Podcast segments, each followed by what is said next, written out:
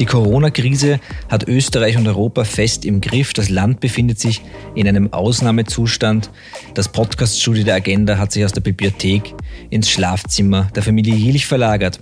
Ich bin heute verbunden per Telefon mit dem Direktor der Agenda Austria, Franz Schellhorn. Falls die Tonqualität nicht optimal ist oder Sie im Hintergrund Kindergeschrei hören, bitte ich das zu entschuldigen.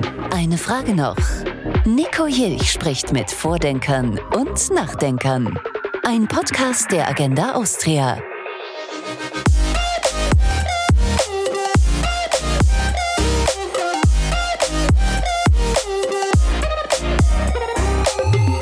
Willkommen, Franz Schellhorn, beim Podcast der Agenda Austria. Ja, willkommen auch von meiner Seite. Danke, dass du dir Zeit genommen hast. Wir wissen beide nicht, wie es weitergeht, aber wir werden heute versuchen, eine kleine Einschätzung der Lage abzugeben. Akut, was siehst du, was hörst du aus der Wirtschaft? Wie geht's uns? Ja, derzeit schwankt die Stimmung ein bisschen zwischen Gelassenheit und Panik. Das kann man auch ganz gut zuordnen. Gelassenheit bei größeren Unternehmen, die zwar schon auch äh, Szenarien durchspielen, die nicht besonders erfreulich sind, aber ich glaube, da ist bei einigen genug Liquidität da, die nächsten Wochen durchzutauchen und die Panik eher bei den äh, Vertretern aus Branchen, die diese Liquiditätspolster nicht haben. Und so ist die Stimmung derzeit in Österreich, finde ich, ganz gut beschrieben. Für einige wird es wahrscheinlich kein großes Thema sein und für andere geht es ums nackte Überleben. Können wir jetzt schon irgendwelche Abschätzungen dazu abgeben, welche Branchen besonders betroffen sind? Ja, das ist relativ einfach derzeit. Wer voll betroffen ist, ist natürlich Tourismus, äh, die ganze Freizeitwirtschaft von den Fluglinien abwärts. Die, die jetzt auf Null gehen, der Handel, genommen dem Lebensmittelhandel, die sind hauptbetroffen. Die Produktionsbetriebe sind teilweise schon länger betroffen von Lieferausfällen aus China. Das scheint sich etwas zu erholen, aber da kommt jetzt äh, Norditalien dazu. Das ist also quasi das europäische Wuhan ist jetzt Norditalien. Das ist das nächste Katastrophengebiet, wenn man so will. Aber in der produzierenden Industrie ist es noch relativ gelassen, auch zu meiner Überraschung muss ich sagen. Und in den anderen Branchen, die jetzt auf Null gefallen sind von den Umsätzen her, ist es natürlich dramatisch. Ähm, und hier sieht man ja auch schon, dass die Kündigungswelle rollt. Also da, da hilft auch kein Kurzarbeitsmodell mehr, wenn man 0 Euro Umsatz macht, da wird äh, alles gekündigt, was möglich ist derzeit. Das zeigen ja auch die jüngsten Arbeitsmarktdaten. Also hier rollt schon eine Kündigungswelle. Die Regierung hat letzten Samstag ein 4 Milliarden Euro Paket vorgestellt in verschiedenen Maßnahmen. Dazu zwei Fragen. Erstens, wird das reichen und wenn ja, wie lange? Und zweitens, wie sieht die konkrete Umsetzung dieser Maßnahmen bisher aus? Das Volumen mit 4 Milliarden entspricht ungefähr einem Prozent der Wirtschaftsleistung. Das ist jetzt einmal eine erste Dotierung, die wird sicher nicht ausreichen, da werden sicher weitere folgen. Wie hoch das dann sein muss, hängt auch davon ab, was die Regierung letzten Endes mit dem Geld unternehmen will. Klar ist, dass die Regierung eine Pleitewelle verhindern will und klar ist, dass die Regierung Massenentlassungen äh, verhindern will. Der Weg dorthin ist derzeit nicht leicht zu sehen, weil es ja auch Neuland ist. Es gibt jetzt einige Länder, die hier nach Möglichkeiten suchen. Schweden, Dänemark, Deutschland gehen ein bisschen unterschiedliche Wege zu Österreich. In Österreich konzentriert man sich einmal auf die Kurzarbeit. Da hat man jetzt zumindest einen richtigen Schritt gesetzt, indem man den Zugang beschleunigt hat. Also es geht wesentlich schneller mit 48 Stunden. Früher hat es teilweise bis sechs Wochen gedauert. Die Frage, wie man zur Kurzarbeit kommt, ist relativ geklärt. Das macht das AMS. Nicht so klar ist derzeit für viele, wie sie an Liquiditätshilfen kommen. Und wie es aussieht, soll die staatliche Abbaugesellschaft APAC Unternehmen mit Kreditgarantien für die Zeit des eingeschränkten Betriebs versehen. Die Kontrollbank wird zwei Milliarden an Garantien für Exporteure zur Verfügung äh, stellen und in Härtefällen soll die Förderbank AWS Überbrückungsgarantien gewähren.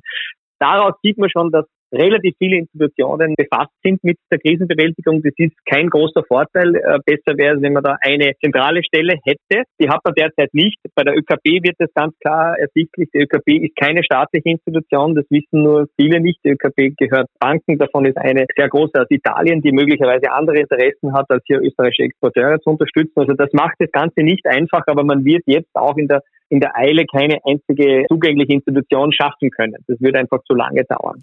Die Eile ist ein gutes Stichwort. Ähm, gibt es deiner Meinung nach innerhalb der Regierung sowas wie einen Zeitplan, nach dem man vorgeht? Äh, Bundeskanzler Kurz spricht davor, dass das Land nach Ostern wieder auferstehen soll, aber Trump in Amerika hat bereits von Juli, August gesprochen.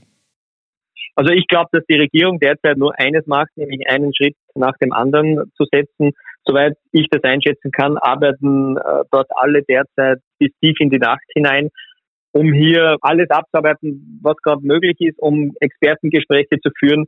Also die, da ist der Zeitdruck enorm und in, unter diesem Zeitdruck Lösungen zu finden, ist natürlich alles andere als, als wirklich einfach. Ich glaube, dass man eher derzeit davon ausgeht, Minimumfall äh, von acht Wochen, dass man damit beschäftigt sein wird. Das heißt jetzt nicht, dass die Ausgangssperren acht Wochen dauern, sondern dass diese Krisenfolgen mindestens acht Wochen spürbar sind. Das ist meiner Meinung nach eine, eine Untergrenze. Einige Ökonomen gehen hinter vorgehaltener Hand davon aus, dass man ein Quartal verliert. Das scheint meiner Meinung nach schon wesentlich realistischer zu sein. Aber es hängt natürlich alles auch davon ab, wie weit die medizinische Forschung ist und wie schnell es gelingt, diese Ansteckungskurve zu verlangsamen, wie mir auch immer wieder hört. Ja, das Wichtigste ist jetzt natürlich, so hart es ist, dass wird, die wirtschaftlichen Interessen müssen hinter den medizinischen zurückstehen. Wir wissen beide nicht zum heutigen Zeitpunkt, ob es funktionieren wird, die Kurve der Neuansteckungen abzuflachen. Im besten Fall können wir damit rechnen, dass die Grenzen auch offen wieder geöffnet werden können bis, bis Sommer. Weil du hast vorher von der Export, Exportindustrie gesprochen. Aber wenn es keine Länder gibt, in die man exportieren kann, dann braucht man auch keine Garantien für die Exportwirtschaft. Die Warenlieferungen sind ja derzeit äh, noch nicht betroffen. Also das ist ja auch mit Deutschland ganz gut zu sehen. Warenlieferungen finden ja statt, auch natürlich im eingeschränkten äh, Bereich. Man sieht halt jetzt auch schon sehr schön, wie schmal dieser Grad ist für Unternehmungen zwischen Erfolg und Scheitern, wie schnell das gehen kann, wie schnell alles zu hinterfragen ist, wie schnell sich jede Aktion in zweite, dritte Ketten fortfrisst. Das ist ein unerfreuliches Beispiel der Veranschaulichung, wie alles zusammenhängt. Und es kann aus meiner Sicht niemand seriös abschätzen, was in vier bis acht Wochen sein wird. Wir als Liberale sind bei staatlichen Eingriffen oft skeptisch. In diesem Fall natürlich ist die Not groß. Worauf gilt es denn zu achten, dass hier der Eingriff nicht überschießt? Gibt es da jetzt schon etwas zu beobachten? Naja, es hat ja ein gewisser äh, Nick Yield gestern gepostet, dass wir ja etwas dagegen haben, wenn der Staat ohne Not eingreift, aber dass der Staat in der Not eingreift, ist natürlich jetzt völlig selbstverständlich und klar. Das ist auch für Liberale so, das ist für Konservative so, das ist natürlich für Linke so. Da gibt es jetzt auch meiner Meinung nach keine großen weltanschaulichen Debatten. Die Frage ist dann eher, das, wie geht man danach vor? Aber dass jetzt ein Staat eingreifen muss in dieser Notsituation, ist, glaube ich, unumstritten. Mhm. Und, und das ist auch meiner Meinung nach, ob sich da jetzt dann jemand lustig drüber macht, dass jetzt selbst quasi die Agenda aus für staatliche Eingriffe plädiert, damit kann man gut leben. Das ist überhaupt kein großes Thema, damit muss man auch zurechtkommen. Und wenn sich da jemand drüber lustig macht, viel Spaß dabei. Ich glaube, dass derzeit einfach um andere Dinge geht.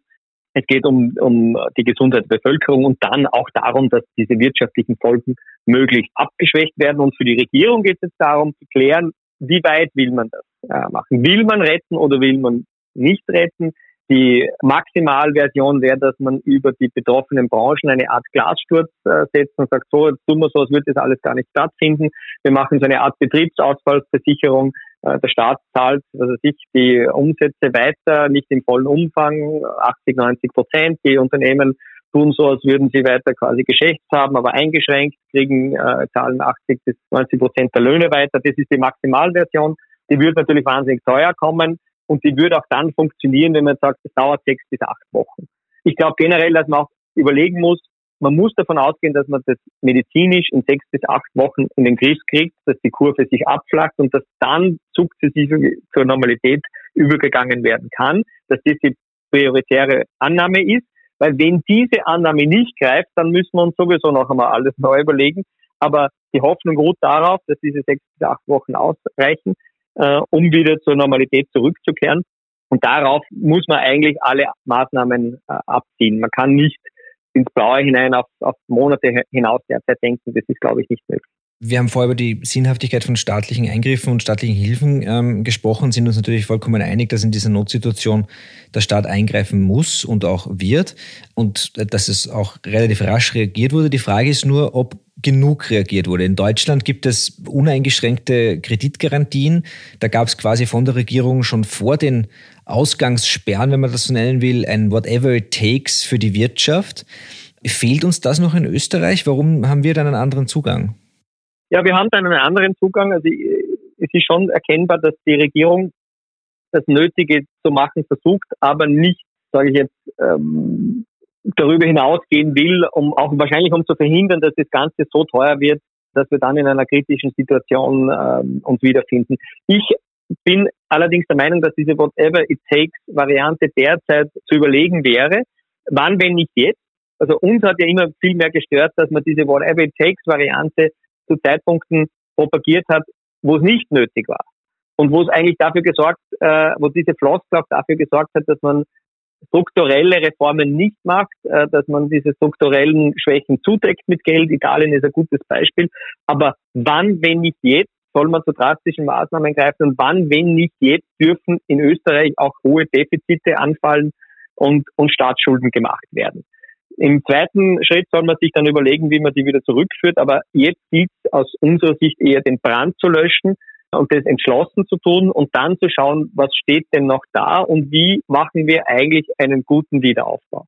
Aber derzeit sind wir noch deutlich in der Phase der, der Brandlöschung und da glaube ich, gibt es jetzt relativ wenig äh, Denkverbote und ich halte diese psychologische Floskel von whatever it takes für eine überlegenswerte, weil es auch sehr viel um Psychologie geht. In Deutschland geht es ja auch, wie schon erwähnt, um, um Kreditgarantien die zur Verfügung gestellt werden, um auch um der Bevölkerung das Gefühl zu geben, da schaut man, dass man so gut wie möglich durchkommt. Wenn der Wirtschaftsminister Altmaier sagt, es wird kein Arbeitsplatz verloren gehen, dann halte ich das wieder für kontraproduktiv, weil die Leute wissen, dass das nicht der Fall sein wird. Und auch bei uns wird die Welt danach anders aussehen, aber so weit ist man derzeit. Wie viel können wir uns denn, also wie viel kann sich denn der Staat im Grunde leisten? Also er wird ja nicht einfach hergehen können, jetzt die wirtschaftliche Aktivität aller Unternehmen auf Wochen, Monate oder vielleicht sogar Jahre hinaus finanzieren können. Irgendwo ist da ja eine Grenze, aber wo ist denn die? Wissen wir das? Also derzeit gibt es keine klare Grenze. Ich würde jetzt einmal sagen, wenn wir heuer ein Budgetdefizit hätten von deutlich über fünf Prozent, sonst sonst zehn sein, wird es wahrscheinlich nicht wahnsinnig relevant sein am Jahresende. Wenn wir mit 30, 40 Milliarden Staatsschulden mehr dastehen, wird das auch in so einer Phase nicht das Thema sein. Interessant wird nur dann, wenn die Zinsen steigen sollten. Also wenn man jetzt davon ausgeht, dass das Geld ja in den Kreislauf gepumpt werden soll, an die Unternehmen, an die Arbeitnehmer, dann haben wir den fundamentalen Unterschied zur Finanzkrise. Äh, Damals ist das Geld ja nicht in den Kreislauf gekommen, sondern ist nur in der Finanzwirtschaft zirkuliert. Wenn das jetzt in den Kreislauf kommt, was ja auch bezweckt wird und die Wirtschaft wieder bergauf geht, dann wird die große Frage sein, wie man diese liquiden Mittel wieder rauszieht, weil sonst ist dann das da, was man immer wieder befürchtet hat in, in den früheren Jahren, dass noch eine Inflation dazukommt, dann werden die Zinsen steigen müssen und dann wird natürlich für den Staatshaushalt interessant, wie für alle Kreditnehmer, wie man, wie man das Ganze bewältigt. Aber derzeit, glaube ich, ist eher nicht die Frage, wie viel Wasser durch den Schlauch gehen soll, sondern dass man sagt, genug Wasser, um diesen Brand zu löschen, ist wahrscheinlich vorträglich. Jetzt werden uns hoffentlich der ein oder andere Unternehmer zuhören, kleine und mittlere Unternehmer, vielleicht auch Chefs und Besitzer von großen Firmen. Hast du eine Botschaft, was jetzt die wichtigsten Schritte sind? Ja, die wichtigsten Schritte sind sicher ähm, so gelassen wie möglich zu bleiben, so positiv wie möglich zu bleiben. Ähm, diese Gesundheitskrise, die sie ja in erster Linie mal ist, die wird bewältigt werden. Das ist ja äh, auch der fundamentale Unterschied damals äh, zur Finanzkrise, wo man einfach nicht wusste, gibt es noch ein Finanzsystem, wie lange dauert es, wird es einen, einen völligen Meltdown geben. Jetzt wissen wir, wir haben eine massive Gesundheitskrise, die früher oder später zu Ende gehen wird. Ähm, man kann nur darauf hoffen, dass es früher sein wird. Man kann nur darauf hoffen, dass die staatlichen Maßnahmen entschlossen genug sind. Es ist erfreulich so, dass das Liquiditätsthema im Finanzbereich ein geringeres ist als damals. Also die Polster sind da. Die Liquidität ist jetzt eher in den Firmen gefragt. Da gibt es auch viele, die Reserven haben, die hohe Cash-Reserven haben, die auch in Verbindung mit den Banken schon gesprochen haben, die, die Linien nicht fällig zu stellen. Da, da glaube ich, gibt es auch ein sehr gutes Zusammenwirken zwischen äh, Banken und Firmen. Und zu helfen ist natürlich denen, die jetzt aufgrund dieser Corona-Krise die Umsätze auf Null fahren mussten.